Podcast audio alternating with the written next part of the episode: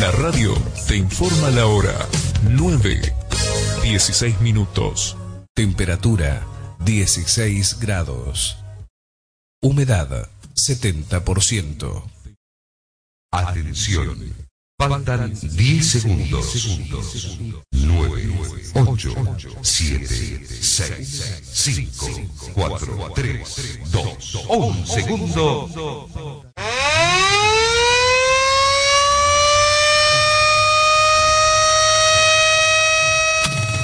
La radio te informa la hora 9, 17 minutos.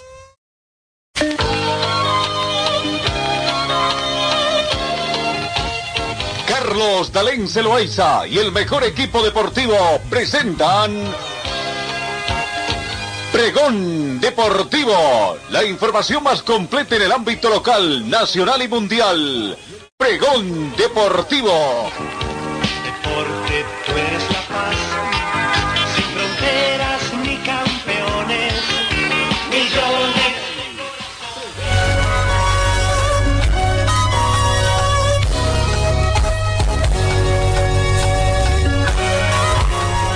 ¿Cómo están amigos? ¿Qué tal? Tengan ustedes muy buenos días. Bienvenidos a esta edición correspondiente a hoy, miércoles 6 de enero. Felicidades. Hoy se conmemora el Día de Reyes, ¿no?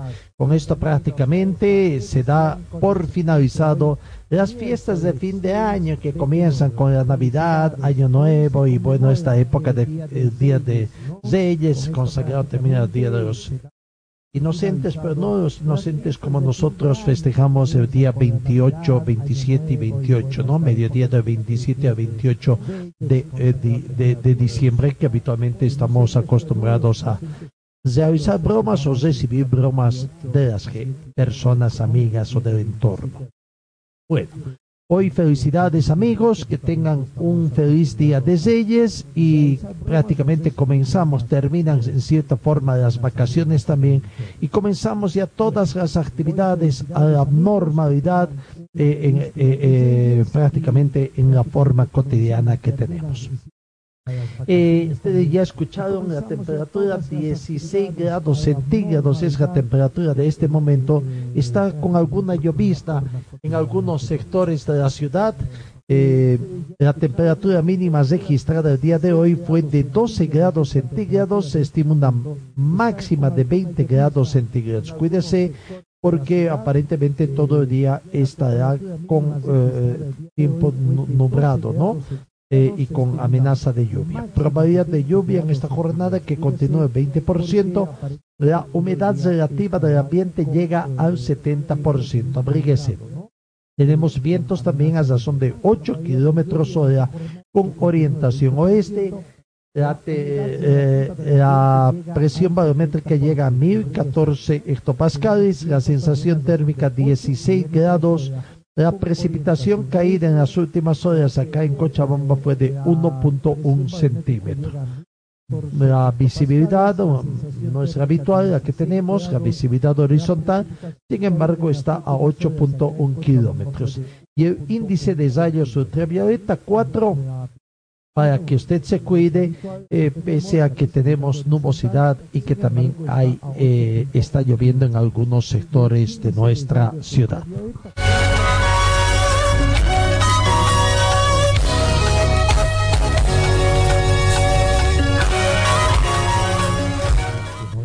Comenzamos con Rally Dakar, el español Carlos Sainz al mando de su X-Ride Mini, cuarto clasificado en la general de coches del Rally Dakar 2021.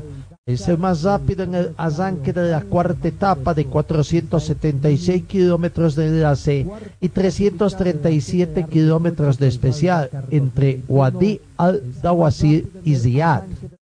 Sainz, vigente campeón de la prueba que por segundo año consecutivo se disputa en Arabia Saudita, saca nueve segundos al catarí Nasser Al-Tayab al paso del kilómetro 43. Pero ya vamos a estar con esa información precisamente con todo ese detalle. Eh, 9 con 10 minutos partieron las máquinas de eh, están en competencia 96 máquinas. Eh, 96 máquinas tenían autorización de partir, han salido 93. Por kilómetro 80 pasaron 92 máquinas. Por kilómetro 172, 89. Por kilómetro 268, 86 máquinas. Y ya llegaron a la meta 85. En cuadriciclos tenían la autorización de salir 15. Se pusieron en marcha las 15 competencias. Ya están las 15 cuadricics también que han arribado a la meta. A las 10 de la mañana con 14 minutos, pues, prácticamente hora de allá. Eh, meridiano de Greenwich, estamos hablando 3 menos, eh, menos 3 horas, como a las 7 de la mañana con 14 minutos habían los coches. En camiones, o en coches, en camiones, está bien, camiones 44 tenían orden de salir, 37 partieron, el primer control pasado de las 37 por kilómetro 172, 29, por tercer control, kilómetro 268, 17 camiones pasaron y 12 de ellos ya están en el sector de la llegada. En los coches, 63 tenían autorización de partir, 60 partieron, por kilómetro 80 pasaron 60, 58 por el kilómetro 172, 51 coches por el kilómetro 268 se realizaron su control y 41 coches ya están en la meta. Los coches ligeros, 61 coches con la autorización de partida, 58 partieron, 57 pasaron el kilómetro 80, 56 el kilómetro 172, 36 autos ligeros pasaron por el kilómetro 268 y cuatro de ellos ya están en la meta prácticamente. Así que ese es el tiempo que se tiene en cuanto a la información que tengamos. Eh, veamos la clasificación que vamos categoría por categoría. En la etapa de la clasificación virtual, John Bazeda Bord, el español al mando de una onda, fue el ganador de la competencia, pues la segunda victoria de Bazeda, que bien le va a sentar esta segunda victoria al piloto de la Honda, que salió en el puesto 30, no ha soltado la ventaja registrada en el primer punto de cronometraje. Por una parte, Josh Branch termina a cerca de seis minutos con algunos segundos de ventaja sobre Daniel Sanders, que terminó tercero, y la Ubascana de Luciano Benavides, que terminó cuarto. Primero John Bazeda Bort, entonces, que para esta etapa en Prado, dos horas 46 minutos 50 segundos. Segundo Branch, en Yamaha, con dos horas 52 minutos 47 segundos. La diferencia que sacó Bazeda fue de 5 minutos 57 segundos. Tercero Branders, Sanders, perdón, el austriaco de KTM con dos horas 52 minutos 59 segundos. Tiene más o menos eh, nueve, eh, 12 segundos de diferencia con el segundo y 6 minutos 9 segundos con el tercero. Así que ahí están los, los tres primeros de la clasificación de motos en la etapa. Cuarto quedó el argentino Benavides con 4 minutos, o con perdón, Benavides con 2 horas 53 minutos 12 segundos. Y quinto quedó el francés de Sorlight con 2 horas 54 minutos 9 segundos. Vamos a la clasificación general, donde el francés de Solt precisamente eh, está ganando la competencia, habiendo acumulado en estas cuatro etapas un tiempo total de 15 horas 00 minutos eh, 25 segundos. 15 horas 25 segundos entonces el tiempo para de sol. Segundo queda Basel Porte, el español de Honda, que tiene 15 horas 00 minutos 40 segundos. 15 segundos que ha ajustado está en la clasificación terminal. Así que eh, de Solt logró subir entonces al primer puesto de la clasificación general. Sin embargo, el piloto francés solo cuenta con 15 segundos de ventaja sobre John Bazeda, que se va repartiendo las victorias de etapa junto a Toby Price desde la primera etapa. El australiano encargado de abrir la pista hoy ha perdido cerca de un cuarto de hora y figura a 7 minutos de Sol de Bro. Segundo, entonces queda Basel Sport, simplemente a 15 segundos. Tercero está el argentino Benavides, 15 horas 3 minutos 49 segundos a 3 minutos 24 segundos del primero prácticamente. Y Branch está cuarto con 15 horas 4 minutos 49 segundos Pons, el norteamericano de la KTM quinto con 15 horas, 4 minutos 51 segundos. Esa es la clasificación de motos en el Qatar, la clasificación de la quinta etapa, de la cuarta etapa que se cose hoy y también de la clasificación general.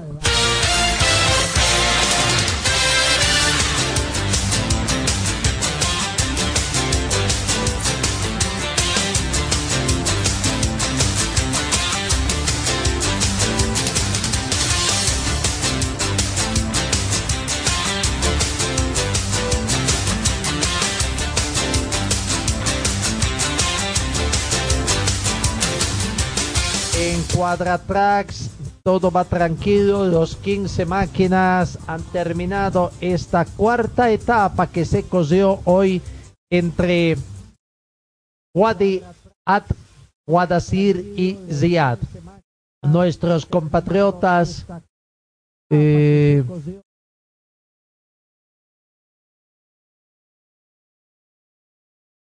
decía nuestra, nuestros compatriotas Leonardo Martínez y Suan Martínez en ese orden han terminado en la etapa número 4. Martínez quedó ubicado en la etapa número en la posición número 14 con su máquina número 175 y eh, su hija Suani Martínez terminó en el puesto número 15 con la máquina 177 un poco retrasada pero van terminando la competencia. Ah, vamos a algunas, tratar de tener algunas, despejar algunas etapa, etapas para ver qué es lo que ha acontecido. Por ahí en el puesto 13, no sé si hay un abandono.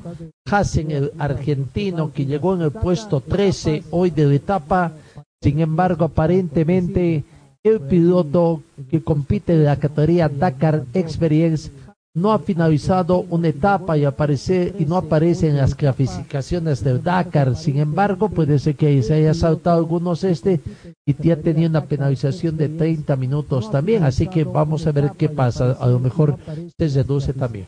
Pero bueno, en, en cuadriciclos, el argentino Andújar fue ganador de esta cuarta etapa con 3 horas 29 minutos 13 segundos. Segundo quedó su compatriota Cabrigazo, gran pelea entre los dos.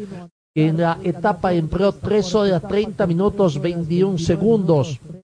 Quedó a un minuto 8 segundos de, de, de, Andujar, su compatriota. ¿No? Eh, llega y tercero quedó Alexandra Giraudot eh, con un tiempo de 3 horas 33 minutos 5 segundos. Andujar conserva su ventaja entonces, Manuel Andujar, que parece estar a punto de conseguir su primera victoria de especial.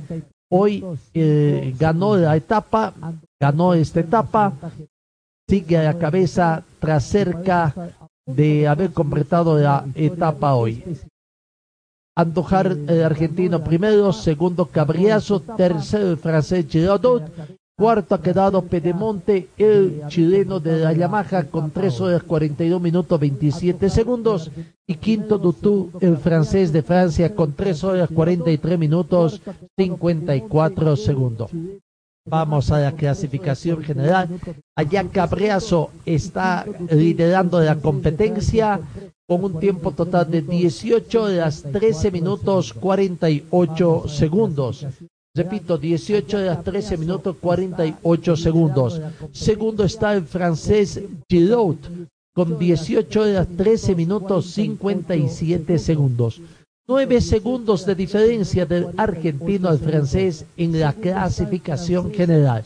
En Zico, el chileno eh, prácticamente está eh, tercero con 18 horas 21 minutos 21 segundos.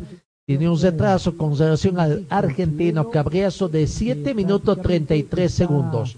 Cuarto está Andujar, el ganador de la etapa de hoy, el, el, argentino con 18 horas 35 minutos 55 segundos. Perdió bastante tiempo, eh, eh, eh, pero va recuperándose. Y quinto, Pedemonte, el chileno con 18 horas 55 minutos 26 segundos. Esa es la clasificación de cuadriciclos en la clasificación del Dakar, cuarta etapa y clasificación general del Dakar 2021.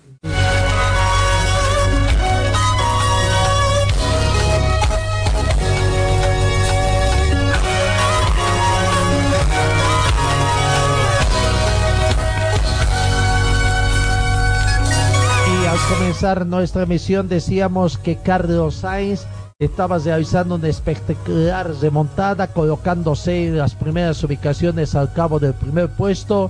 Pero bueno, estaba colocándose a 31 segundos del líder a unos 10 kilómetros de la meta.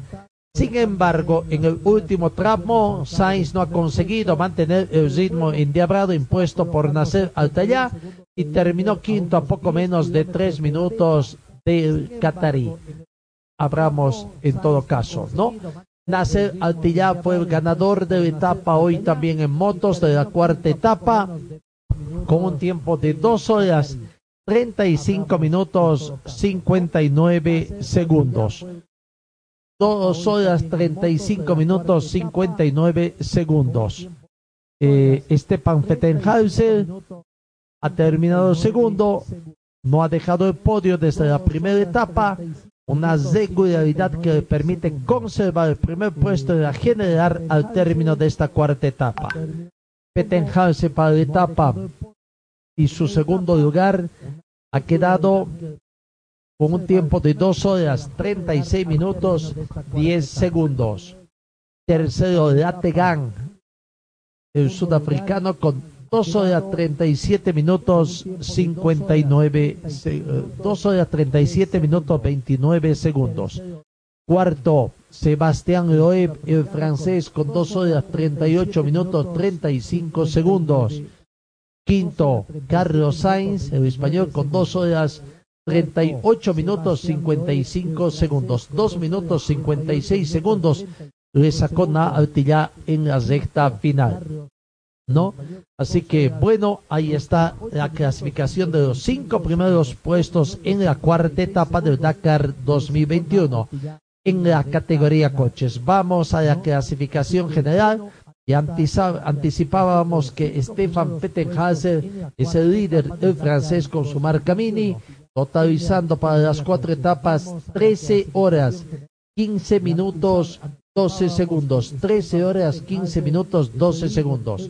Segundo se ubica el Catarí Altillá con 13 horas 20 minutos 10 segundos. Tiene un retraso de apenas 4 minutos 58 segundos. Le va poniendo presión Nasser Altillá a Peter Harse. Tercero, Carlos Sainz, el español en mini. 13 horas 51 minutos 31 segundos. 13, 51, 31. Está a 36 minutos 19 segundos del líder. Cuarto está Sebastián Loeb, francés, con 14 horas 3 minutos 26 segundos. Y quinto, Lategan con 14 horas 3 minutos 56 segundos. Eso en la categoría coches. Vamos a ver en, la, en los coches ligeros cuál es la situación que se presenta en la etapa y en la clasificación general.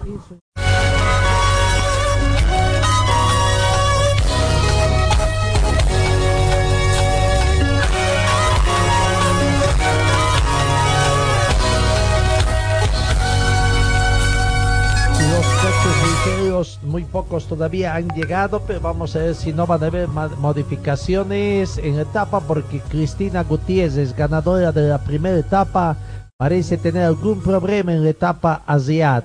La española se ha tenido que parar varias veces cerca del kilómetro 195 del especial en medios de las dunas y ha perdido ya casi una hora de competencia. Eh,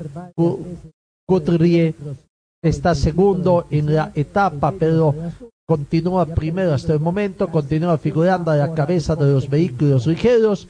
El piloto estadounidense sigue dominando frente a Aaron Domsala, que ganó la etapa el día de hoy. Domsala, el polaco, entonces eh, ganó la etapa con 3 horas 16 minutos 57 segundos.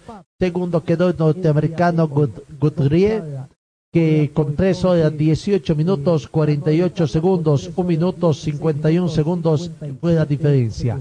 Tercero el polaco Goxal con 3 horas 19 minutos 41 segundos, quedó a 2 minutos 44 segundos del ganador Domsala. Cuarta ubicación para Jones, el norteamericano, con 3 horas minutos 45 3 horas 19 minutos 45 segundos. Y quinto está el chileno López Contardo, el chaleco López, que en primera etapa 3 horas 19 minutos 47 segundos.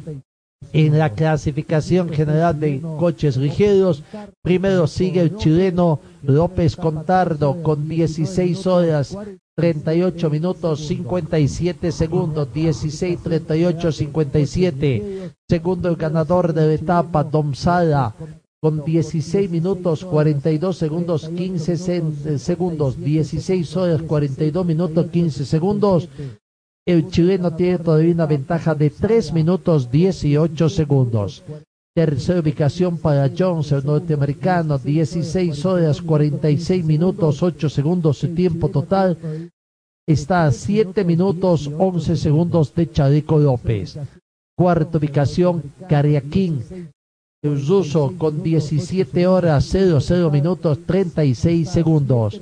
Y quinto está Quintero, norteamericano, 17 horas 2 minutos 49 segundos. Eso en cuanto a los coches ligeros. Vamos a la categoría camiones para terminar nuestro informe de lo que es la cuarta etapa del Rally Dakar 2021.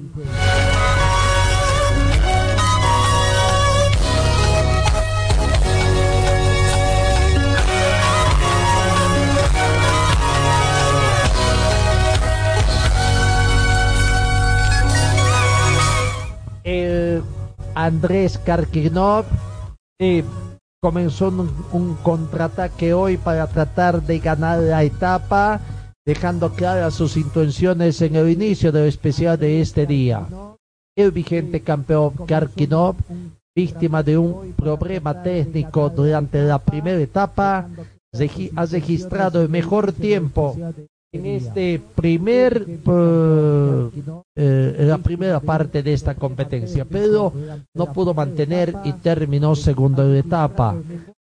Sotnikov, el ruso al mando de su Kamaz, fue el ganador de esta cuarta etapa, habiendo entrado para la misma dos horas 58 minutos 47 segundos. Segundo quedó su compatriota Karginov, también comandando un Kamaz con dos horas 58 minutos 57 segundos, 10 segundos de diferencia, casi nada acá en la clasificación de la etapa. Tercero, el bielorruso Biesnewski, que empleó dos horas 59 minutos un segundo, quedó a 14 segundos. Imagínense los tiempos que han empleado estos camiones. Prácticamente están peleando al, a la centésima. Cuarta ubicación, Masic, el checoslovaquio, 2 horas 59 minutos, 9 segundos, 22 segundos de diferencia. Del primero al cuarto en la etapa, 22 segundos de diferencia. Quinta ubicación, Shivalov, Shivalov, digo bien, el ruso, que empleó 3 horas 2 minutos 43 segundos, a 3 minutos 56 segundos del ganador Sobtinov. En la clasificación general, es liderizada por el ruso eh, Sotnikov, que hasta el momento tiene totalizado 14 horas 45 minutos 58 segundos. 14 horas 45 minutos 58 segundos. Segundo está Masik, el checoslovaco, con 15 horas 12 minutos 20 segundos. Tiene una diferencia de 26 minutos 22 segundos con relación a Soptinov. Tercero, Shivalov, el con 15 horas 12 minutos 55 segundos. 15 horas 12 minutos 55 segundos. Con relación al segundo tiene apenas una diferencia de 35 segundos. Cuarta ubicación para Mardev, el ruso, 15 horas 34 minutos 19 segundos. Y quinta ubicación para el checoslovaco Price, 15 horas 37 minutos 18 segundos. La quinta etapa se va a correr mañana, 7 de enero, entre Ziad y Al Ziad, de Ziad parten de Ziad para llegar a Al Wasiumah. Es la etapa prevista para el día de mañana. Eh, eh, eh, el tema de esta clasificación, ¿no? La, quinta etapa, Ziad al la etapa número 5, en, el en este y hay que ser paciente, una virtud que será fundamental poner en práctica en la especial de mañana, larga y difícil, y que pondrá a prueba los nervios de los más apresurados.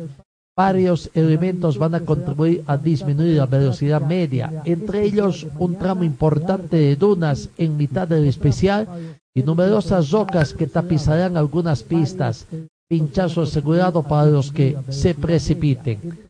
¿no? Así que, bueno, son algunos detalles de lo que se tiene para la etapa de mañana, etapa 5, que tendrá un enlace de 205 kilómetros y una especial de 456 kilómetros. Riyadh a Al Kaisumá es la etapa del día de mañana en toda esta situación.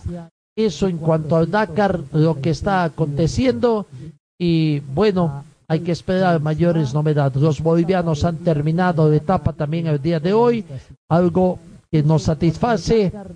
Eh, siguen en competencia, no importa, ocupando los últimos lugares de Quadratrax en su categoría, pero no importa. Están haciendo patria, como quien dice, ¿no? Siguen demostrando su valor nuestros compatriotas. Hoy eh, terminaron primero Leonardo Martínez y por detrás su hija Suani Martínez.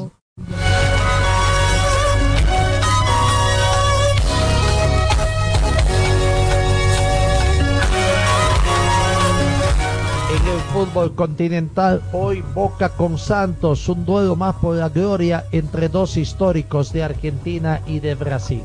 El argentino Boca Junior y el equipo brasileño de Santos se aprestan a disputar una semifinal de Comenbol Libertadores con sabor a clásico entre dos campeones históricos cuyo episodio inicial da este miércoles en la bombonera. Boca y Santos apuntan a revivir duelos como los que sostuvieron en las finales de 1963, cuando el Peixe, liderado por Pérez, se consagró en Buenos Aires y en el 2003, año en el que el Ceneice de Carlos Bianche ganó la Copa también con mucha autoridad. El partido se va a disputar en la bombonera, 19 horas 15 minutos hora de Argentina, 18 horas 15 minutos hora boliviana, con el arbitraje del chileno Roberto Tobal.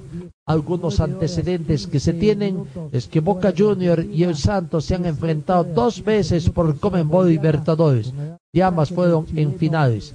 Santos ganó su segunda Libertadores en la Bombonera de 1963, cuando ganó 2 a 1 de local y 3 a 2 de visitante. Boca Junior levantó su quinto trofeo en el Morumbí en el 2003, cuando ganó 2 a 0 de local y 3 a 1 de visitante.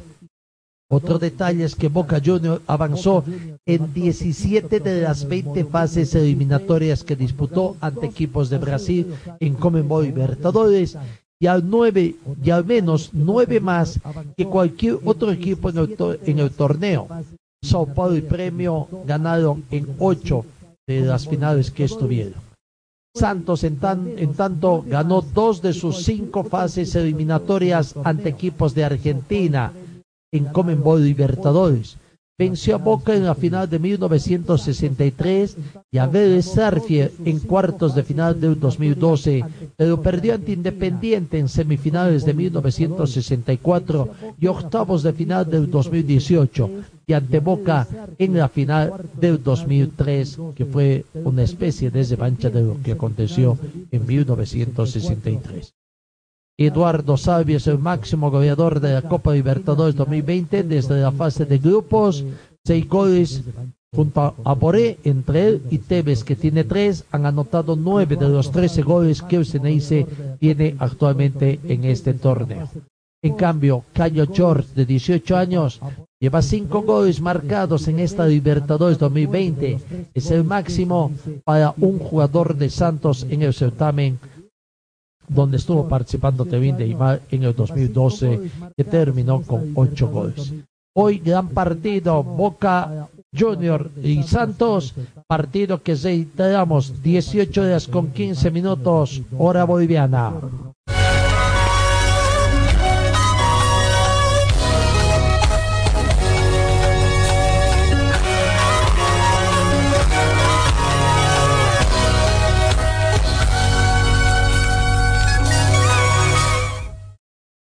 Ayer el planter de Plate no hizo pie en condición de local. Terminó perdiendo ante Palmeiras, que fue el que dio el primer golpe en una de las semifinales de la Copa Libertadores de América. Palmeiras dio el primer golpe y ganó a Plate por tres tantos contra cero. Palmeiras impuso como visitante a Argentinos River por tres tantos contra cero. Al término del primer tiempo, terminó un tanto contra cero, gol convertido por Zoni al minuto 26. Partido de ida de las semifinales de la Comenbol Libertadores 2020, jugado anoche martes en el Estadio de Independiente en Avellaneda, en la periferia sur de, Buenos Aires. Zoni, repito, al minuto 26 el primer tanto. Después, cuando transcurría entre minuto 1 y minuto 2 de la segunda parte, minuto 46 y minuto 47, Lu- Lu- Luis Adriano convirtió el segundo tanto y prácticamente de esta forma le daba un revés tremendo a Plate que había salido con todo con intención de mejorar su producción, alcanzar el empate y en forma tempranera recibía el segundo tanto y Matías Viña. al minuto 61 fueron autores de los tres tantos para que Palmeiras, que prolongó su invicto en lo que va de la Copa Libertadores 2020, mientras que River terminó el cotejo con 10 jugadores encima por expulsión del volante colombiano Jorge Casascar y al minuto 59 por una falta fuerte, doble falta infantil y ante la vista del árbitro le, le dio prácticamente doble sanción a Gabriel Menino. Así Palmeiras llega con una importante diferencia de goles y en condición de visitante de cara al desquite que se va a jugar el próximo martes 12 de enero en el Alianza Park de Sao Paulo. El ganador de esta serie se va a enfrentar en la finalísima del 30 de enero en el Maracaná con el vencedor de la otra semifinal que arranca el día de hoy entre Boca Junior y el Santos brasileño que juegan, repito, el día de hoy. Además que la final de esta Copa Libertadores se va a jugar en el Maracaná, en Brasil, sin público. Palmeiras, dentro de los antecedentes que tenemos, ya había ganado 3 a 0 a River en las semifinales de la Libertadores que fue en 1999, en condición de local. En el segundo partido de la serie, después de haberse consagrado campeón, superando al Deportivo Cali en la final. Es tan solo la tercera vez en la historia de la Comenbol Libertadores que River Plate pierde un partido de local por tres tantos contra cero. Ante, ante San Lorenzo en 1973 perdió por cuatro tantos contra cero y con Flamengo en 1982 otro equipo brasileño, Flamengo por tres tantos contra cero. Así que Plate prácticamente ayer no tuvo. Vamos a ir con la nota de los protagonistas, a ver va eh, la situación que se presenta de eh, este, cuál es la opinión que van teniendo los jugadores de River Plate que por supuesto no terminaron de, de una buena forma. Aquí está la palabra de Ignacio Fernández, jugador de River Plate, hablando de la desota de ayer por cero tantos contra tres. Eh, es uno de los de los más duros que, que les, les está tocando afrontar en estos, en estos últimos años. Sí, seguramente. De local en una semifinal un 3 a 0 es, es doloroso, pero bueno, eh, hay que dar vuelta a la página. Tenemos un partido el fin de semana y ahora hay que descansar y pensar en eso. Eh, ¿Qué cosas hay que cambiar para no sentir que la serie esté definida, es que no lo sienten así, obviamente? No, cometimos hoy, cometimos muchos errores defensivos y después cuando llegamos no pudimos concretar, entonces por ahí manejamos la pelota pero no tuvimos no tuvimos profundidad y bueno hay que corregir esos errores para, para tener chances en el partido de vuelta. Marca Claro pregunta, eh, ¿el resultado es justo o termina siendo un poco exagerado?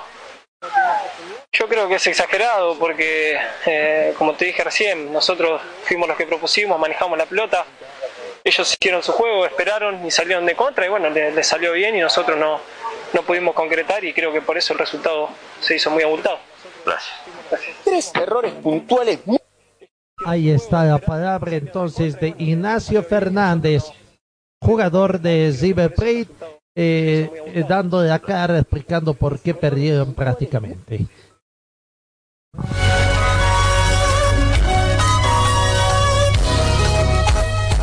Marcelo Gallardo, el muñeco Gallardo, no comprende qué pasó ayer.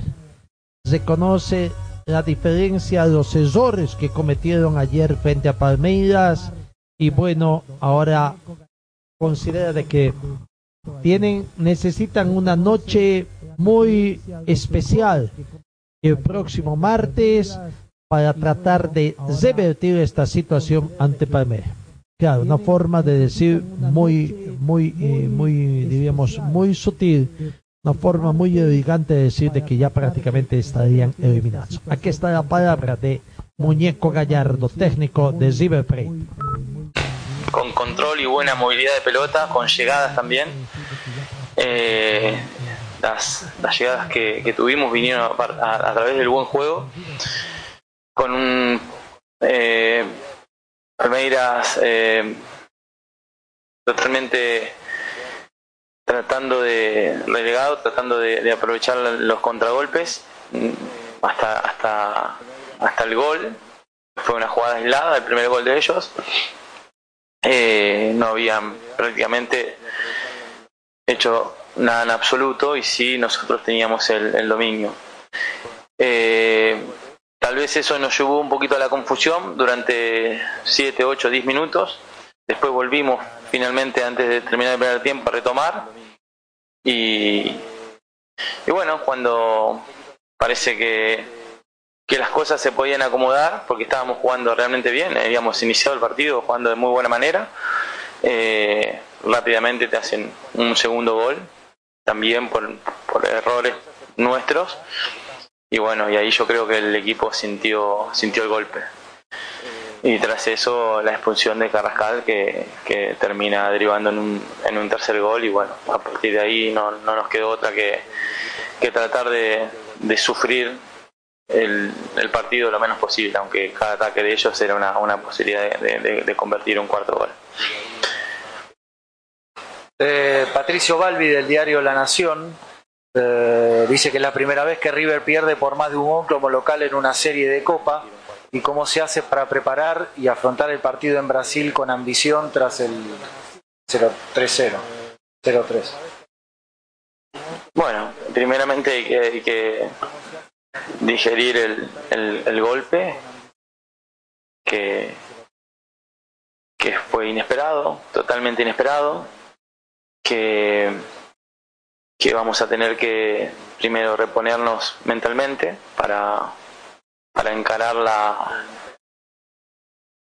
el partido de vuelta con una, con una intención como la que nosotros tenemos siempre, de ir a buscar el partido, sabiendo que, que nosotros podemos convertir, pero si, si cometemos errores defensivos, si cometemos errores a nivel grupal, eh, si el equipo comete errores, podemos sufrir, mm, mm, como sufrimos esta noche.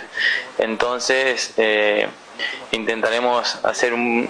Tendremos que tener una noche épica, de esas que, que bueno, que, que existen en el fútbol, que se dan de vez en cuando, de vez en cuando, pero, pero bueno, que existen. Entonces nos agarraremos a eso, nos aferraremos a eso, a intentar eh, recuperarnos de este golpe duro, eh, limpiar nuestra, nuestras cabezas, digerir lo que, lo que este sabor que, que es totalmente amargo y bueno, y ir por esa, por esa épica, no queda otra, hay que pensarlo de esa manera. Marcelo, eh, perdona, eh, Ariel Cristófaro del diario Le eh, dice que da la sensación últimamente que al equipo le cuesta concretar y que en cambio le hacen goles con cierta facilidad. ¿Crees, ¿crees que solo es parte eh, de riesgo de intentar de ir siempre hacia adelante o hay errores estructurales en el retroceso del equipo? Bueno, es una noche fácil, ¿no? Es una noche fácil para, para ca- caer en la crítica cuando vos sufrís como sufriste hoy con, con las ventajas que dimos y es una noche fácil para caer, o sea que no voy a entrar en esa de, de- de- de- eh, justifico la, la- la derrota a través de hacernos cargo de los errores que cometimos que no solemos cometerlos. Y si, lo- y si, los cometemos es porque siempre hay una intención muy clara de, ir en búsqueda de los partidos y somos un equipo que toma riesgo y esos riesgos a veces eh, se pagan y a veces no. Y cuando vos estás en una instancia decisiva con, con equipos de la jerarquía o de tu misma jerarquía los errores los pagas caro. Entonces eh, sería una, una una, una noche muy fácil de, de- caer en que no hicimos goles y nos convirtieron fácilmente, cuando generalmente eso no sucede. Eh, sí, tenemos partidos donde nos suelen convertir porque somos una- un equipo que propone, somos un equipo que intenta y, y- y- corre riesgo. Pero no voy a caer en la facilidad de- del resultado de hoy a través de lo que vivimos esta noche. Maxi Grillo de TNT Sports eh, quiere saber si crees que Palmeiras se encuentra con el partido por errores propios a los que River no nos tiene acostumbrados. Sí, por- por- vu- vuelvo a ser reiterativo y casi todo lo mismo. Eh, ya as- asumí la responsabilidad de- de que hemos cometido errores y los pagamos muy caro. Para que no sea reiterativo, es así. Y cuando te enfrentás con un equipo de la misma jerarquía o eh, en, en igualdad de condiciones, en esta instancia de semifinales, donde cada error lo puedes pagar muy caro, bueno, los pagamos caro hoy. Y el Hoffman tiene que ver con eso, pero dice como que eh, pocas veces se ve a un equipo tuyo, eh, dirigido por vos, que tenga esas situaciones. Si hay alguna explicación. Eh, si las hay, eh, claramente las, debe- las vamos las vamos a encontrar, eh, pero las las trataremos de, de, hablar entre nosotros internamente y tratar de reforzarlas. Eh, es verdad que es muy fácil, hoy, hoy es muy fácil caer, ¿no? Cuando cuando perdés de esta manera, ¿no? Es muy fácil muy fácil repartir la, la crítica para todos lados. Yo no voy a ser parte de esa, de esa crítica hacia afuera, sí, la responsabilidad asumida ¿no? de parte mía eh, como conductor de este equipo y trataremos de hacer un análisis para adentro, una autocrítica para adentro y, mantener la, la mente fría en estos momentos porque hay que mantener la mente fría en estos momentos y intentar tener una noche de esas que uno sueña en el fútbol, ¿no? De, de que te salgan todas las cosas y que, y que puedas tener esa ilusión de, de, volverte a poner en, en el partido yo creo que no- nos vamos a poder poner en el partido. Si nos va a alcanzar, no lo sé. Después tenemos que, tendremos que estar muy, pero muy, muy efectivos y muy, muy sólidos defensivamente para, para ver si podemos llegar a, a- a concretar esa, esa noche soñada que tendríamos que tener en el martes que viene en San Pablo.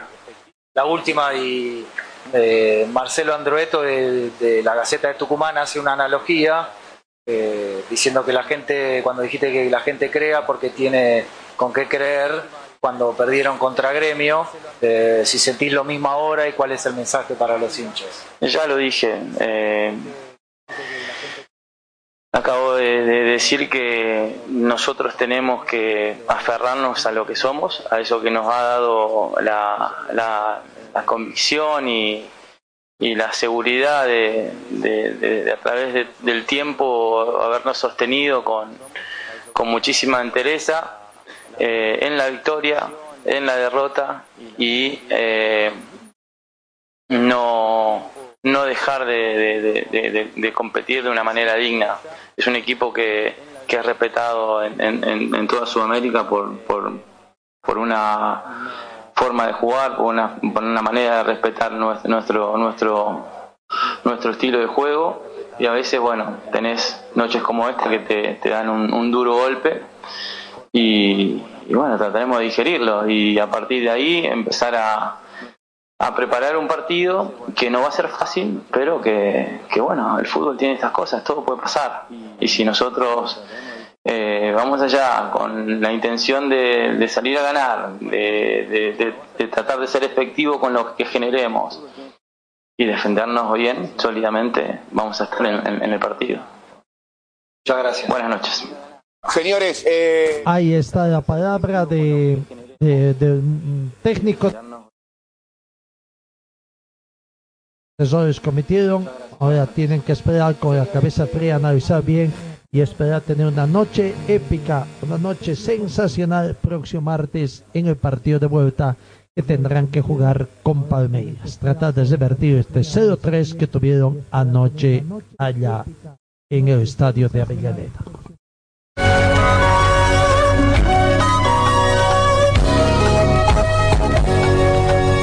Son las 10 y 4 minutos. Temperatura 16 grados. Humedad 67%.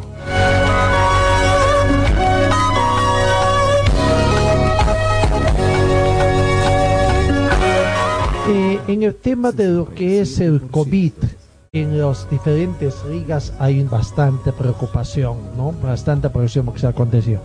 Aquí en Bolivia algunos dirigentes quieren que el fútbol vuelva lo más antes posible, pese a la situación del rebrote, ¿no? Uno, sobre todo lo- aquellos que están participando o que van a participar en los torneos Comenbol 2021, eh, sin saber todavía qué es lo que va a acontecer con este evento del 2021, pero bueno, quieren comenzar ya nomás para aquellos que han participado en este 2020 y no han tenido participación doméstica han notado esa diferencia. Pero bueno, un poco parece que quieren dejar.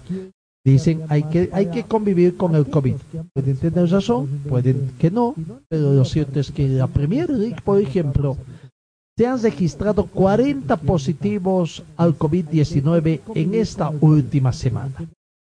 40 jugadores y miembros de los cuerpos técnicos de equipos de la Premier League han dado positivo al COVID-19 en las dos oleadas del test efectuados desde la semana pasada.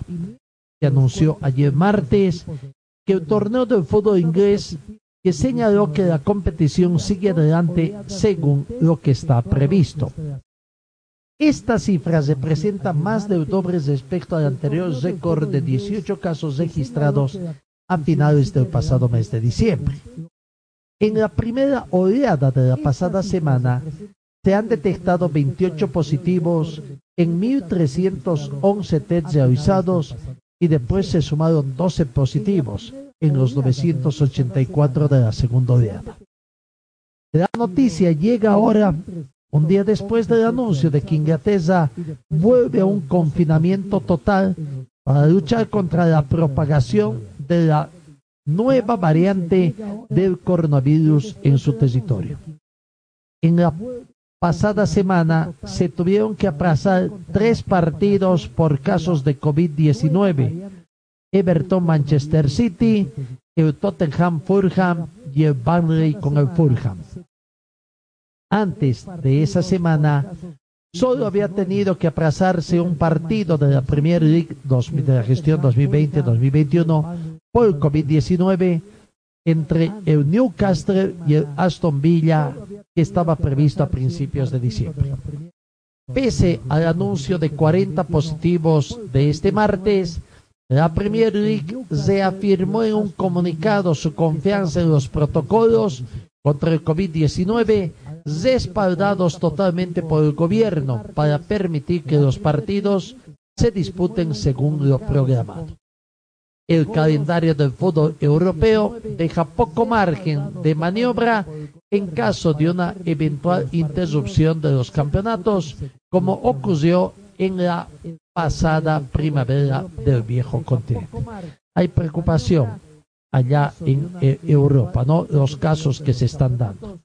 En el fútbol español también dicen que en el Barca se han registrado dos nuevos casos del COVID Así que hay que aguardar un poco, ver qué puede pasar acá en Bolivia. Algunos dicen que el COVID será uno de los primeros obstáculos para llegar a esta situación. Pero bueno, aguardaremos ver un poquito toda esta situación que se va a presentar.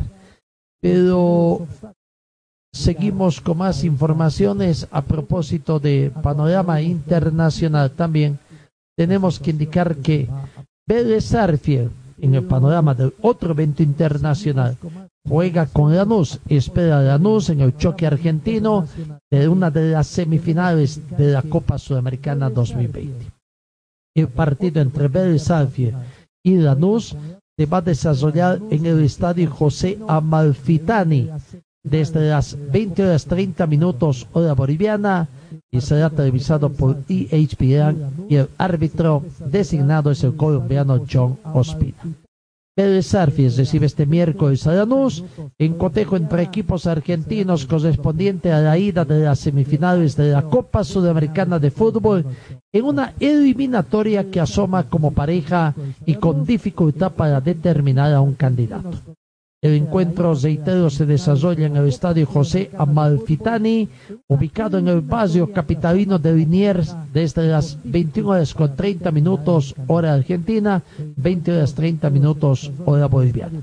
El desquite se llevará a cabo en el estadio de Lanús el próximo miércoles 13 de enero y el vencedor de esta eliminatoria definirá el certamen el 23 en el estadio Mario Alberto Kempes de la ciudad de Córdoba, Argentina, ante el ganador, de la restante semifinal, protagonizada por Defensa y Justicia de Argentina y Coquimbo de, de Chile. Ese partido se va a, utilizar.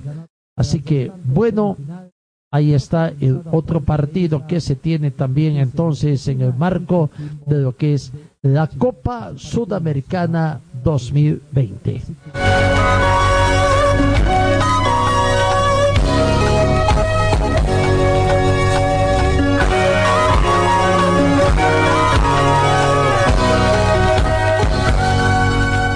Veamos las novedades que se pueden dar en el fútbol boliviano.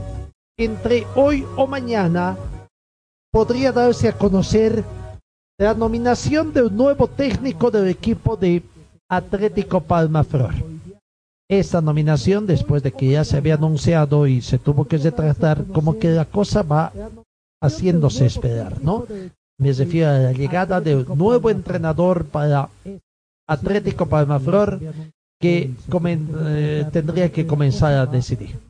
Bueno, eh, pasa por lo económico también la designación de un nuevo entrenador. Recordemos que ya habían designado, o por lo menos anunciaron que ya estaba todo listo de la contratación del profesor chileno Manuel Suárez. Pero minutos después de esa información prácticamente todo se desmintió porque no habrían llegado a un acuerdo económico. El tema del nuevo entrenador sigue siendo tema de análisis entre la dirigencia que tiene carpetas de técnicos nacionales y extranjeros. eh, hay muchas carpetas, hay otras que ya hay que ir descartando ya. Por ejemplo, se decía que Eduardo Villegas también estaba interesando a la dirigencia de Atlético Palma pero Eduardo Villegas ayer finalmente se oficializó como nuevo técnico del equipo de Blooming, por lo que entonces en Atlético Palma Eduardo Villegas está descartado. Pero podemos ver si entre gente que ya se la conoce, entre gente del exterior, se habla también de que, por ejemplo, César Vichevani, Miguel Ángel Portugal, que ya son conocidos en el ámbito nacional, pueden ser opciones de contratación. Entre opciones nuevas está, se habla de un Saúl Musurruana. Saúl Musurruana, la verdad que no me suena a mí este nombre, pero bueno, es otro de los nombres que podría estar. No sé si vino aquí al país o no. Para algunos sí, para otros no, pero bueno, es una opción. Y entre los nacionales, Álvaro Peña todavía estaría en carpeta. Vamos a ver si Álvaro Peña tiene, deseos de venir a entrenar acá en Cochabamba, ¿no? Pero bueno, esa es la situación que se tiene en el Atlético Palmaflor. Eh, las novedades vamos reiterando. ¿Cuántos jugadores son? Gustavo Salvatierra, Maximiliano Gómez, ambos vienen del fútbol de Real Potosí, Freddy Abasto Flor de San José, Vladimir Castellón de Bolívar, eh, Gustavo Holguín eh, de Oriente, Leonardo Toco también de San José, estuvo en San José, eh, Marco Sandia de Guavirá, y Hernando Arauz es el único extranjero hasta el momento anunciado. Eh, no se ha hablado mucho también en cuanto a los jugadores del anterior campeonato, de quienes se vencen su contrato, qué pasa con Atlético Palmaflor, la renovación de contratos que tiene que darse. Así que, bueno, hay que seguir esperando. Aparentemente, el hecho es de que eh, esperan también que el técnico que sea designado, que venga acá, eh, pueda dar también su opinión, su opinión sobre la contratación de nuevos jugadores. Pero ya hicieron ocho, ocho nuevas incorporaciones. Por otra parte, hay renovaciones con algunos jugadores, pero todavía no tenemos si eh, qué jugadores se van con quienes ya no tendrían eh, el deseo de que, por lo menos el deseo de la dirigencia, de que sigan vistiendo la casaca verde amarilla, tendríamos que decir, o amarilla verde, del equipo de Atlético Palma Flor, que este año sí tendrá este nombre desde inicio de temporada, ¿no? Situación que lograron cambiar el nombre de, de empresa, el nombre de identidad que tiene que ser a medio campeonato de la gestión 2020.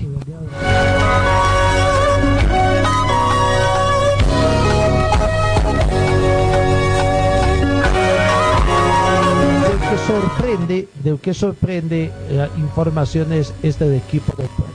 16 grados es la temperatura de este momento, con algunos chubascos en la ciudad, y decía que el que sorprende es la información que hicieron. Muy silenciosamente, sin ánimos de hacer declaraciones, la dirigencia está trabajando y a través de su departamento préstamo han estado informando sobre todo sobre la renovación que van haciendo con los jugadores que van quedando del plantel, tratando de que haya una especie de... No obstante de que hay anuncios de la renovación de contratos, hay a jugadores que interesa a otros equipos en las últimas horas, los últimos dos días, si no me equivoco, fue información sobre la renovación de Caleb Cardoso. Sin embargo, este jugador estaría siendo interesado a otros equipos también del interior del país. Veremos. Por eso decía un poco el tema, eh, si es que los, anuncios que se están dando eh, toman en cuenta ya la firma del contrato o simplemente son acuerdos de palabra. Cuidado que hayan sorpresas, cuidado que hayan sorpresas ante esta situación que se va viendo de otros clubes. Vuelvo a reiterar, me llama poderosamente la atención no se abrió el libro de pases oficialmente en el fútbol boliviano. Se va a abrir en el transcurso de los siguientes días. No se sabe exactamente cuándo comienza el campeonato. Hay alguna especie de incertidumbre en torno a los eventos internacionales por el rebrote del COVID-19 que se está dando en el mundo entero y acá en Sudamérica también. Entonces, hay alguna sospecha, alguna amenaza de que los torneos tengan una revisión de parte de la Comenbol y ver cuándo estarían comenzando de las fechas inicialmente previstas. Eh, en Bolivia no se tiene información de mayores. Los clubes, lo que se conoce en realidad es que los clubes no tienen plata. El caso de Blooming de Santa Cruz es el caso más notorio. Hay otros casos también que enseguida os vamos a ir anunciando. El de Blooming es el más llamativo. Ya está comenzando a pignorar, a embargar sus futuros ingresos, que todavía no se saben cuándo van a ser y desde cuándo van a ingresar, en favor de los futbolistas de la pasada gestión para que se sientan seguros de que con ese dinero que va a entrar ellos van a poder recibir. ¿Cuándo? Esa es la gran pregunta. ¿Cuándo? Bueno, por eso decía también un poco que en el Club Aurora nos han estado sorprendiendo con información de algunas nuevas contrataciones. Los primeros fichajes en el equipo del pueblo. Leandro Maigo fue una primera información que les dimos. Eh, también proviene desde Real Santa Cruz. En las últimas horas, ayer también se conoció de Zoe Cejas de San José, que ya habrían llegado a un acuerdo, y sorprendió la otra situación, es de que ayer se conoció de que Aurora ha llegado a un acuerdo para la contratación de un enganche de nacionalidad argentina. Así que ya tendrían todo listo es más, a través de sus redes sociales, este mismo jugador ha hecho conocer su autopresentación, tendríamos que decir así, de esta forma, ¿no? Su autopresentación. Eh, Brian Sarmiento, que ha estado jugando en All Boys eh, en los últimos eh, partidos en esta última gestión. ¿No? Entonces, esa es la información que se tiene. Se ha estado haciendo conocer esa situación. Y él, como repito, ha hecho conocer su propia autopresentación. Eh, Brian Sarmiento, que es el nuevo jugador del club Aurora, ha estado jugando eh, en varios, vamos a conocer por ejemplo, en All Boys ha estado jugando en el último año, eh, 2020-2019. Eh, en News All estado jugando en el 2017-2019. Banfield, otro equipo argentino, ha estado jugando en el 2000,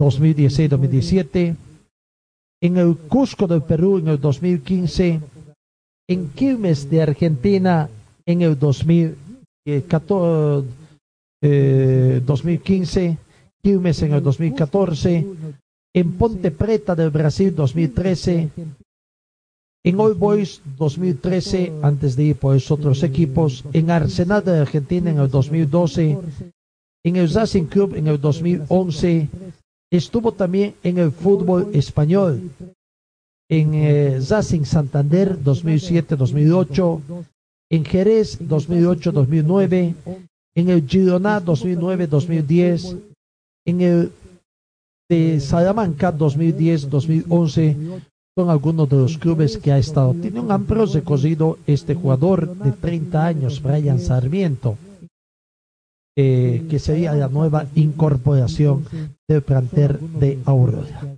Y decía, han hecho conocer eh, los de Aurora la, situación de lo, que han llegado, la, presentación de esos jugadores Y bueno, nosotros eh, vamos a poder eh, conocer un poquito la, el saludo que ha hecho llegar este jugador, Brian Salvatierra, a, a la afición deportiva del equipo del pueblo.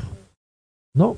Eh, para que se vayan cono- conociendo un poquito de esta situación, la autopresentación que ha hecho el propio jugador. Aquí está la palabra de Brian Sarmiento. Esa es la autopresentación y la confirmación de que el jugador va a venir a los registros del plantel de, eh, de, de Aurora del equipo del pueblo, que sería una de las novedades que se ha dado en, en las últimas horas de la institución celeste. En cuanto al entrenador, todavía no hay nada. Eh, eh, se hablaba de Humberto Viviani, que fue contratado la anterior semana. Eh, bueno, eh, aparentemente tiene ya un contrato, ya no será asesor técnico, sino será el entrenador don Humberto Viviani. Dentro de las especulaciones que se dieron es que el jugador Milton Maigua podría estar viniendo, 28 años. Jugó en los últimos años en el equipo de Real Potosí, ha jugado también en Real Tomayapo en, la gestión pasada, no de esta gestión, estuvo en Real Potosí en, en el 2019. Eh, así que bueno, veremos, son algunas de las novedades que se tienen en el equipo de Aurora. Eh, se está guardando también algunas otras eh, jugadores. Va, todavía no hay ma- mayores informaciones de nuevas incorporaciones. Pero en el tema de la renovación de contratos, cuatro contratos hasta el momento, cuatro renovación de contratos. Vamos recordando con Manuel Moreno, el argentino, con Darío Tosico, Eric Rivera, el delantero puertorriqueño, no sé, caribeño, Caleb Cardoso, que decía que hace nuevo contrato, pero a Caleb Cardoso parece que hay mucho interés de otros equipos. Veremos si ha firmado bien o no esta situación. Lo que más preocupante es la situación de Santiago Arce, que especulaciones de la ciudad de La Paz dicen que tiene un ofrecimiento de Ready que estaría a punto, a punto de arreglar por un sueldo incluso de cuatro cifras. Recordemos que tiene un sueldo de tres cifras, ¿no? Un sueldo de, de cuatro cifras de niveles o de dígitos intermedios. Habrá que ver, bueno, es un tema de Santiago Arce, si está interesado. ¿Qué va a pasar con David Tosico? Hablan de que por ahí puede estar viniendo un arquero argentino, lo tenemos el nombre, eh, muy parecido, ¿se acuerdan de Jairzinho? Un nombre muy parecido a él, pero veremos, a ver qué pasa. Es una de las opciones que tienen.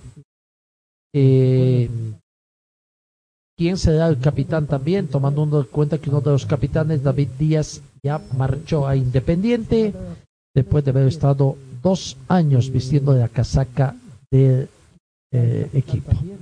¿no? Así que eh, veremos también esa situación. No sé si lo van a. Va a haber una conferencia de prensa de presentación de todas las incorporaciones y la presentación oficial también del profesor Viviani como ya eh, cuerpo técnico, como encargado y responsable del cuerpo técnico. Eh, el ayudante de campo sería Saúl Zeque y el preparador físico Víctor Hugo Arandi. Así que eso no se mueve en el equipo de oro con la gente que estuvo trabajando en los últimos partidos del campeonato eh, Apertura 2020. Bueno, eso en cuanto al equipo del pueblo, también lo que se está dando. Vamos, ¿qué pasa con el Bisterman? El equipo de Bisterman que las novedades en el equipo del pueblo es, o en el equipo aviador, al margen de esto, es eh, para la gente, para la gente, para la hinchada, por una parte, es ver qué va a pasar con el portero, los porteros. de Wisterman.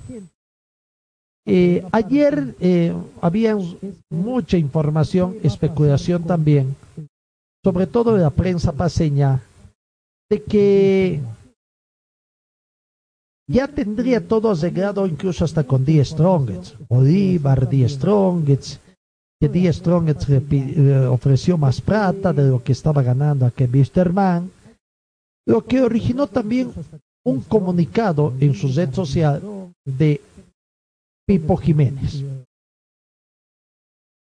Eh, en una forma muy familiar, el comunicado de Pipo Jiménez manifestaba de la siguiente forma. Querida familia, muchas veces existen periodistas malintencionados que buscando tener la primicia o generar polémica, hacen comentarios que afectan mi imagen y la de mis allegados.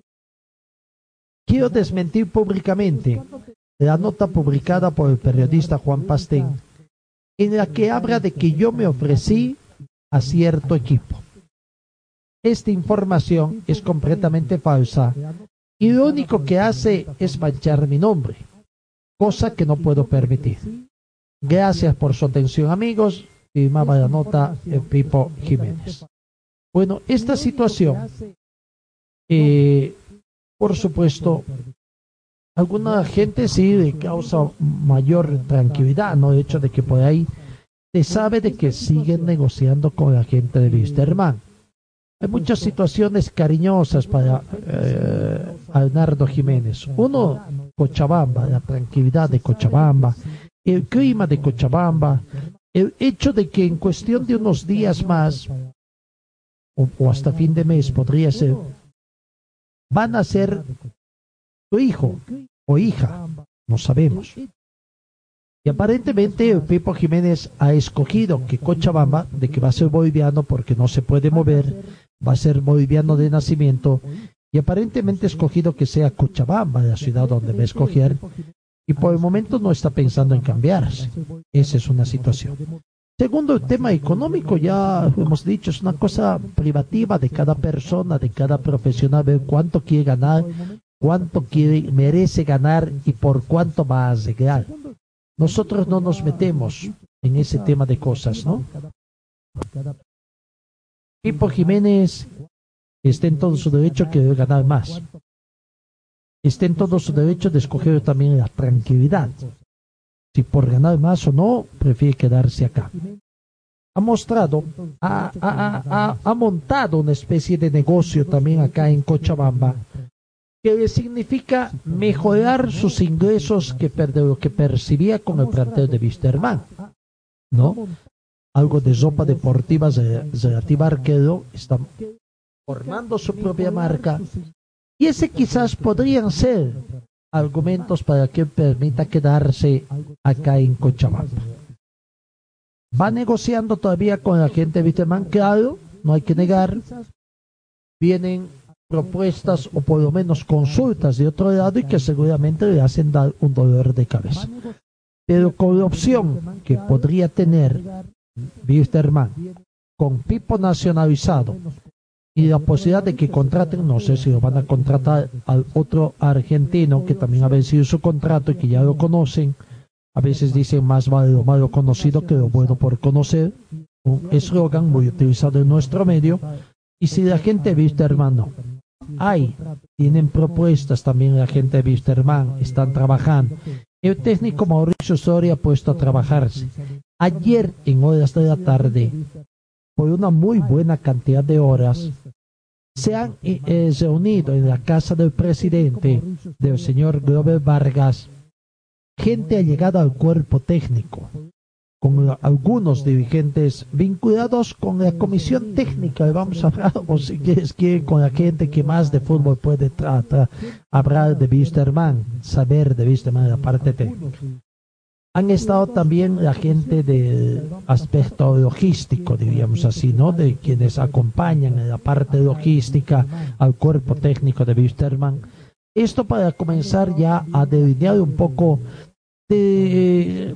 Conocen, conocen, porque no es la primera vez que Mauricio Soria ha estado de técnico. pero seguramente para recordarles y volverles a, a darles sus funciones, como quiere Mauricio Soria que esté para la preparación de los entrenamientos, el campo, tocar aspectos también que tienen que ver con el COVID, otra vez va a haber confinamiento, no sé, cómo se van a preparar, todo lo que ya preparó para la Copa Libertadores de América, lo que han eh, estado preparando y utilizando, poniendo en marcha en el Campeonato Apertura 2020 y ahora prepararse para la pretemporada. Seguramente están analizando también el tema es económico. Peterman tiene los recursos para comenzar a hacer una eh, concentración cesada con los jugadores hay varios jugadores que tienen, ¿no? Wisterman, de una plantilla de más o menos 20 jugadores, y a los que se podrían sumar algunos jugadores que están. De todos modos, esa es la situación que se presenta en Wisterman. No hay mayores novedades todavía. Simplemente el hecho de que eh, se está viendo el tema de quiénes pueden ser quienes se ajustan también a la realidad económica.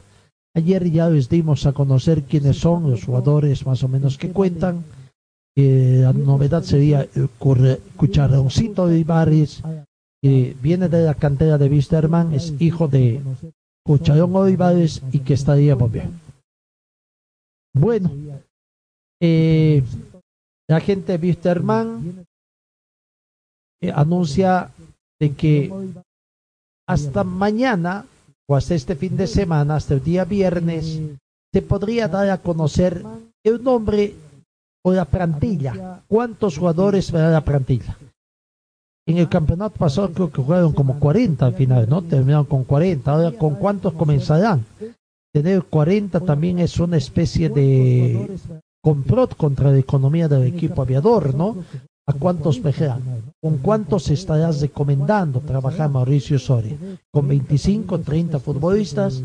Tienen más o menos un poco más de la mitad de esos de esa cantidad de jugadores ya totalmente con eh, con todo arreglado voy a decir voy a suponer que tienen todo arreglado porque los dirigentes así lo han manifestado, han hecho conocer que han renovado contrato con algunos jugadores, además que con otros tienen Contrato vigente hasta medio año, caso de, de Venegas o Vanegas, el jugador argentino, con otros hasta fin de año 2021 y con otros todavía hasta el 2022.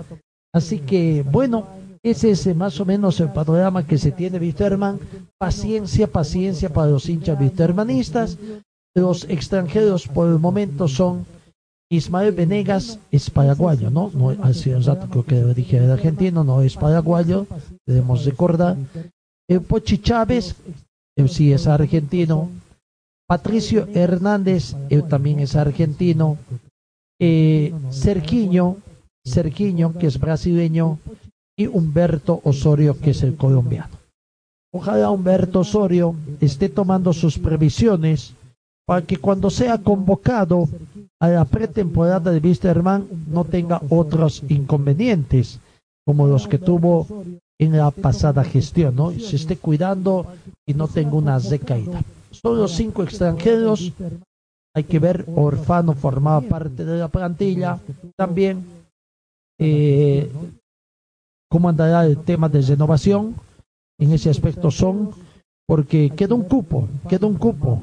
Me imagino que dentro de las conversaciones que con Pipo Jiménez está el tema de cómo anda el tema de su nacionalización, una exigencia quizás que lo hace de cariño además Arnardo Jiménez, ¿no? Así que bueno, eh, seguramente queriendo asegurar también para ver a quién van a inscribir o podrán o tendrán que esperar un poquito también el tema de Osorio para no cometer el mismo error, ¿no? Pues, tienen, bueno, hasta marzo hay plazo para las inscripciones de nuevos jugadores y dependiendo del campeonato cuando comienza, ¿no?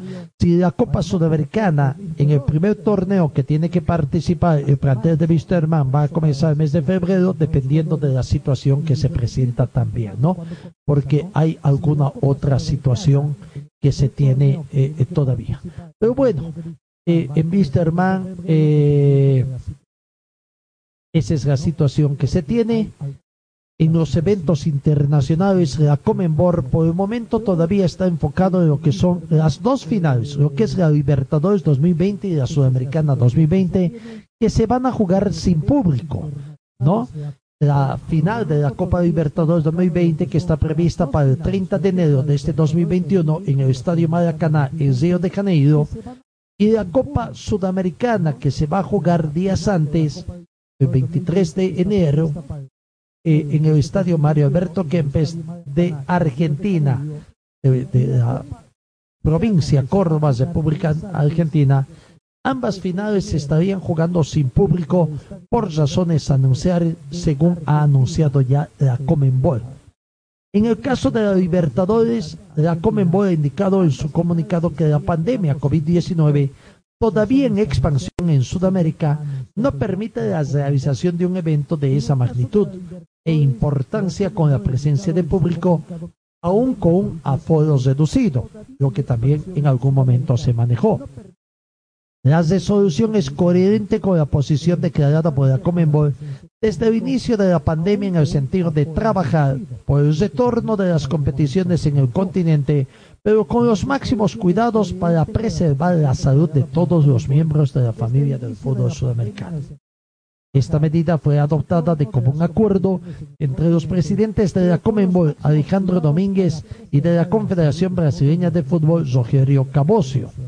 En este sentido, la Comenbol apuntó que son más de 2.100 los partidos disputados en los torneos locales de Brasil sin presencia de público tras el retorno que ha habido del fútbol en ese país. La final de Río de Janeiro, la única final, será la segunda un solo partido, a eso me refiero, en la historia de la Comenbol Libertadores. Y respecto a la final de la Copa Sudamericana, que se va a disputar una semana antes, también en un encuentro, un solo encuentro y con un segundo año con esa forma. La medida de la Conmebol busca evitar la exposición de miles de personas a un eventual contagio de COVID-19 en atención a la pandemia actualmente en curso. Se ha señalado que la resolución también de esta final, acordada con el presidente de la Asociación de Fútbol Argentino, Claudio Tapia, y el gobierno de la provincia de Córdoba es coherente con la visión de la Comenbol y con la familia del fútbol en Argentina, donde se viene jugando sin público desde el inicio de la pandemia. Este tipo de coherencia es el que nosotros reclamamos también en el fútbol boliviano. Recordemos cómo ha jugado, cómo se ha jugado la parte final. Cuando los sistemas de salud a nivel departamental recomendaban de que ya no exista la, vuelta al público y esto va también para el torno de la Federación Boliviana de Fútbol porque la Copa Simón Bolívar también se ha jugado a estadios llenos en algunas ciudades no y ahí están las situaciones que también que se tienen pese a las recomendaciones de que se juegue sin público hay algunos dirigentes que quieren que el fútbol vuelva otra inmediatamente, comience el, fútbol de aquí en Bolivia, porque quieren también seguir jugando con público. El tema económico es realmente bastante preocupante en el plantel, eh, en el fútbol boliviano. Es preocupante porque se van conociendo de casos de jugadores que están impagos, durante buen tiempo todavía y, y, vamos a ver cómo se van a poner al día. Hay otros casos hay otros casos también de técnicos que estarían dejando las instituciones y que van haciendo sus declaraciones, especie de denuncia, de que están impagos. En Real Santa Cruz no va más los hermanos Peñas. Bueno, el técnico contratado a José el Pepe Peña.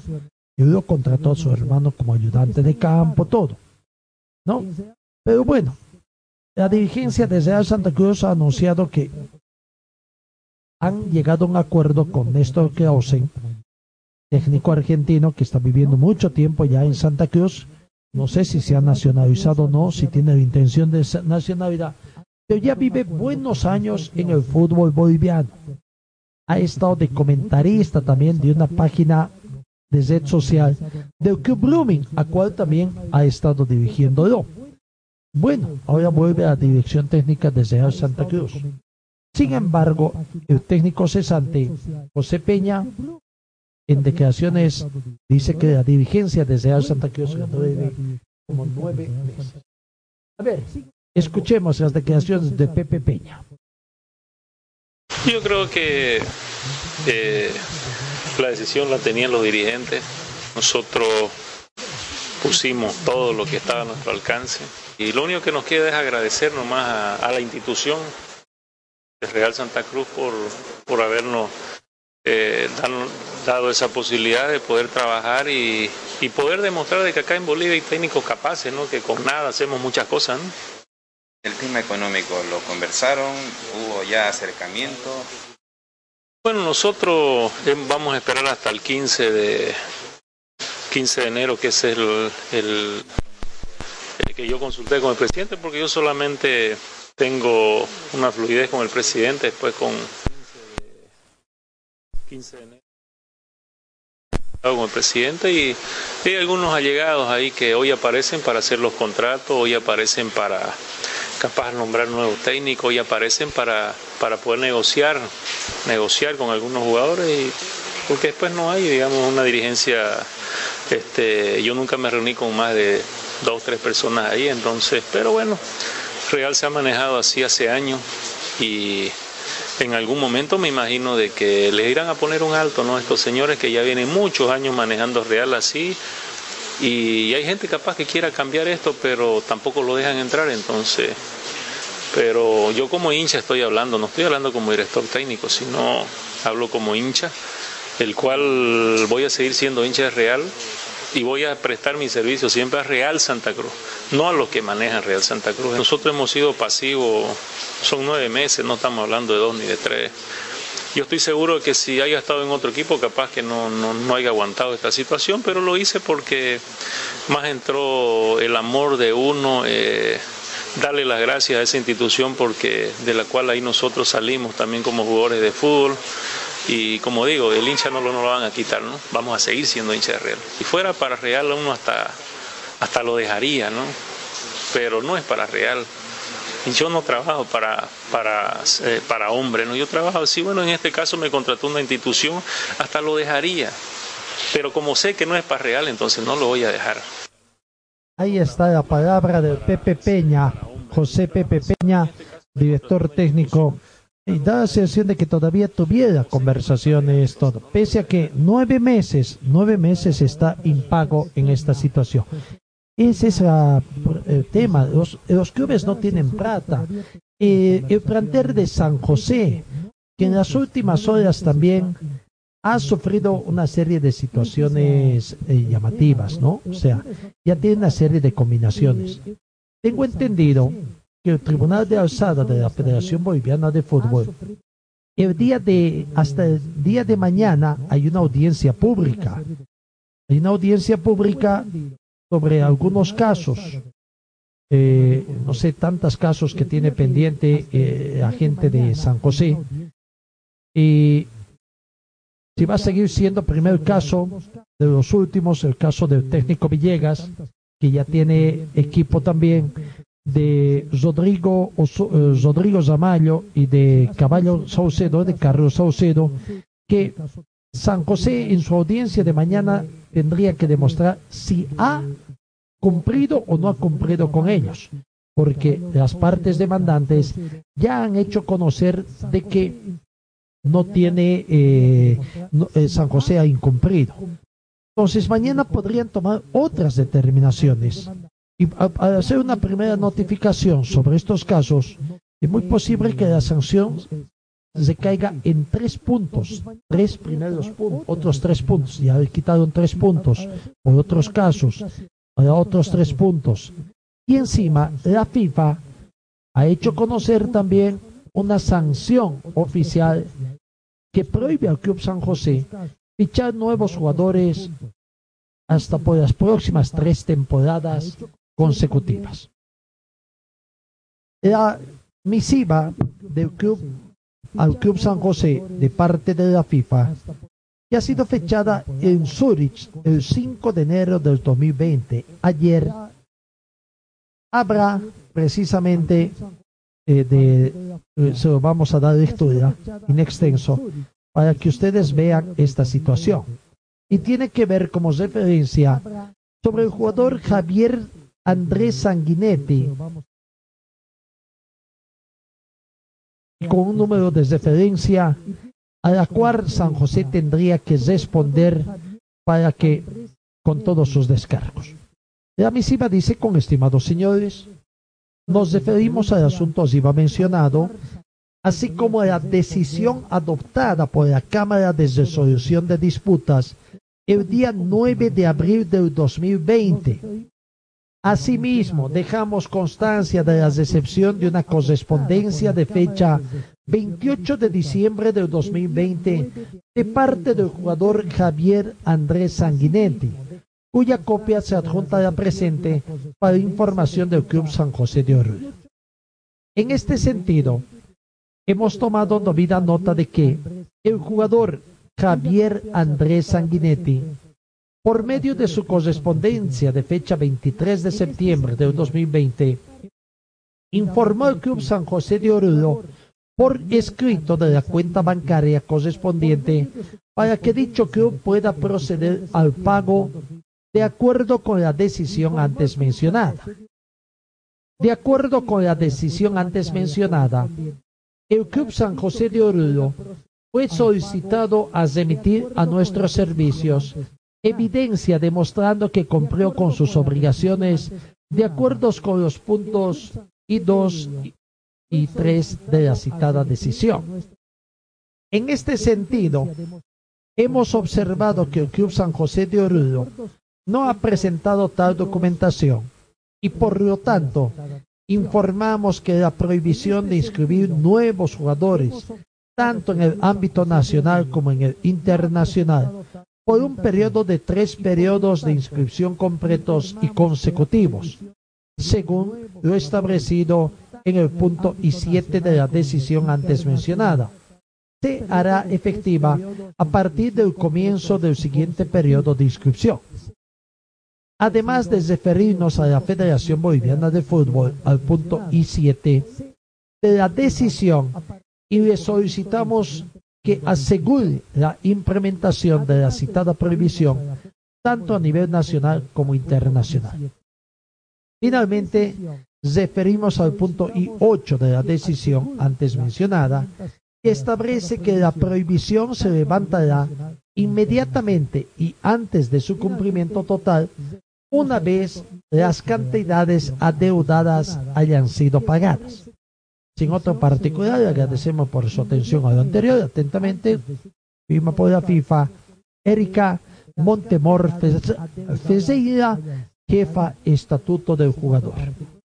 De esta forma, a San José le siguen llegando otras sanciones. No podrá. En las últimas horas, San José había anunciado también la posibilidad de contratar a otro jugador. Pero por lo visto, ante esta situación, porque esto es de aplicación inmediata desde esta gestión, no podrá eh, tener San José nuevas contrataciones, nuevas incorporaciones. Esa es la situación difícil con la que están atravesando los clubes del fútbol profesional. Y por eso es que uno se pregunta, eh, se pregunta realmente cuál es la situación de ya hay jugadores que ya se han despedido. El jugador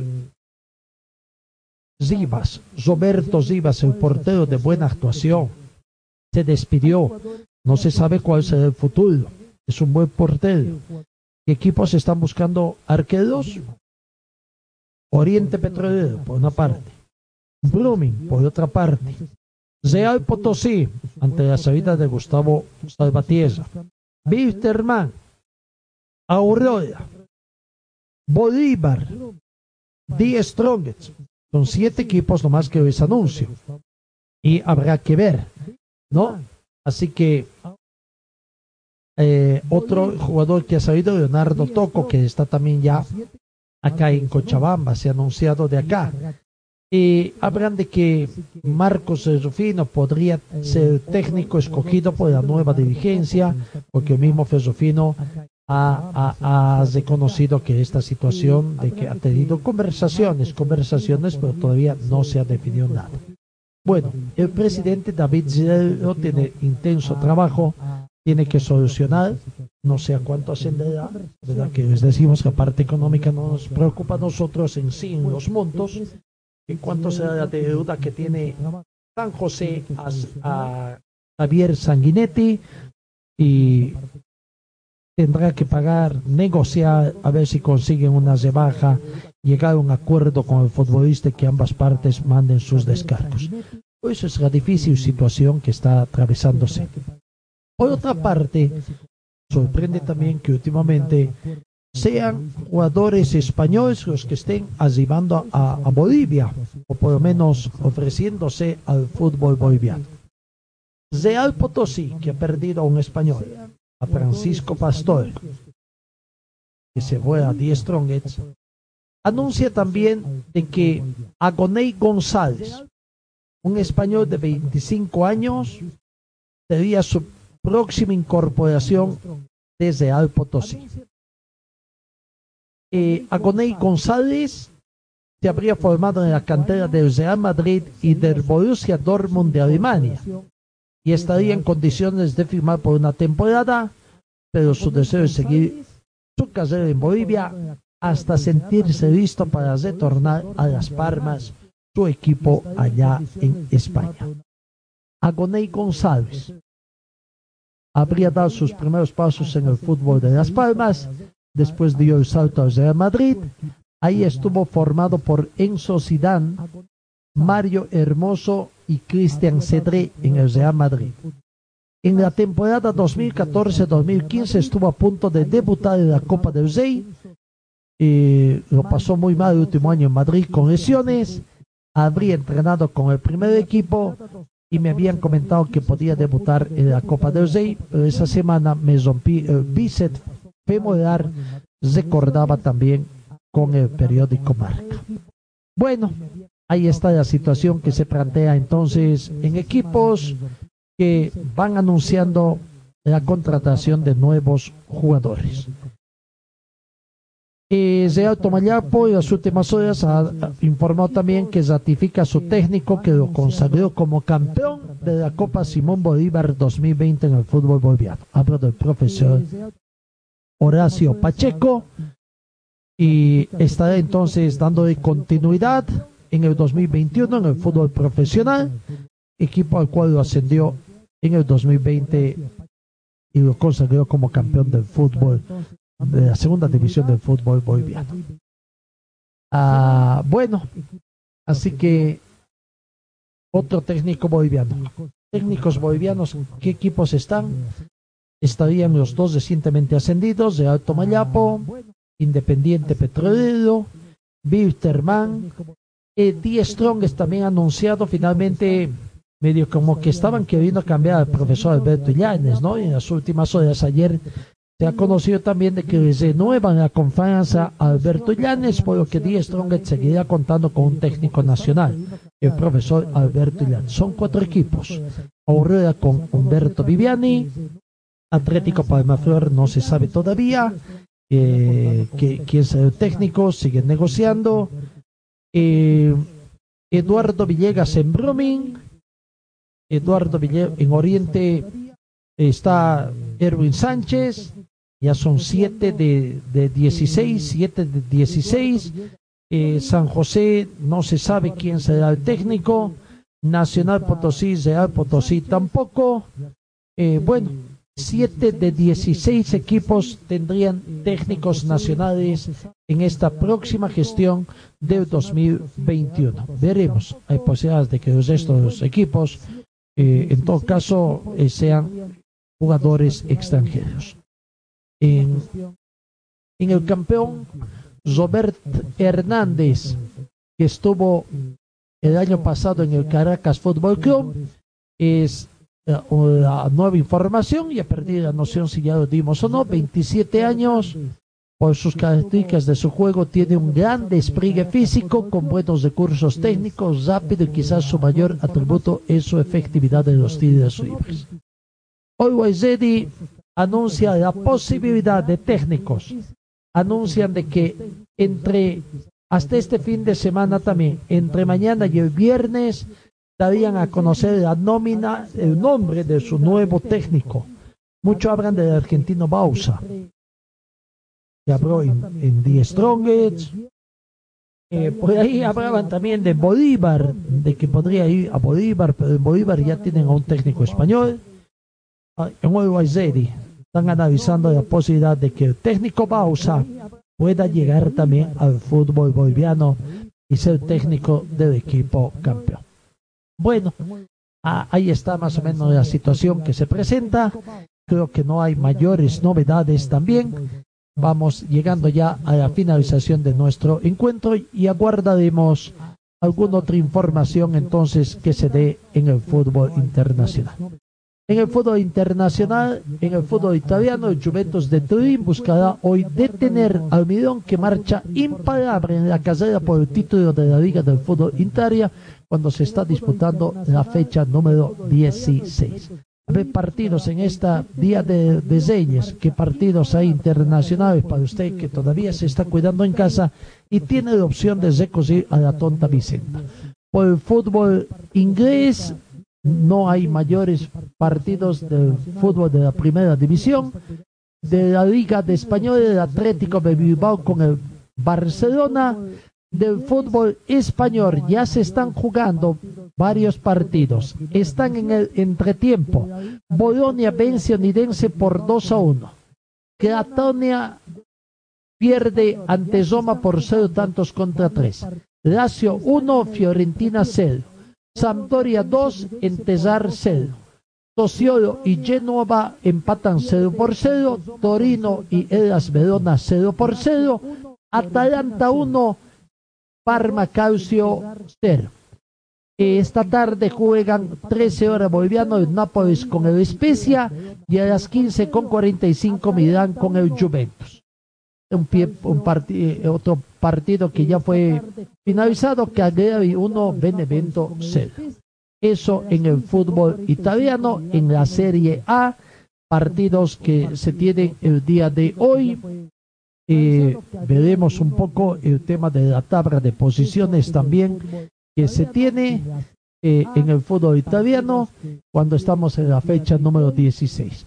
El Milán con 15 partidos tiene 37 puntos líder. El Inter 16 partidos jugados 36 puntos. Segundo, tercero el Roma 16 partidos jugados 33 puntos. Cuarto el Nápoles 14 partidos jugados 28 puntos. Quinto el Atalanta 15 partidos jugados 28 puntos. Hasta ahí zona de clasificación en el fútbol italiano. Amigos, creo que ahora sí esas serían las mayores informaciones que se tienen simplemente paciencia, un poco de paciencia más, conocer el libro de pases se abre, es decir, el 10 de este mes en el fútbol boliviano, pero ya hay muchas novedades que se han presentado en los clubes acá en Bolivia.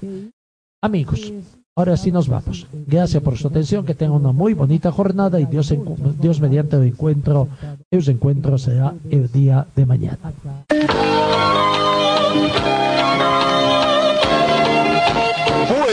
Equipo deportivo de Carlos Dalén Celoaiza que presentó Pregón Deportivo. Gracias al gentil oficio de nuestras casas comerciales. Ustedes fueron muy gentiles y hasta el próximo programa.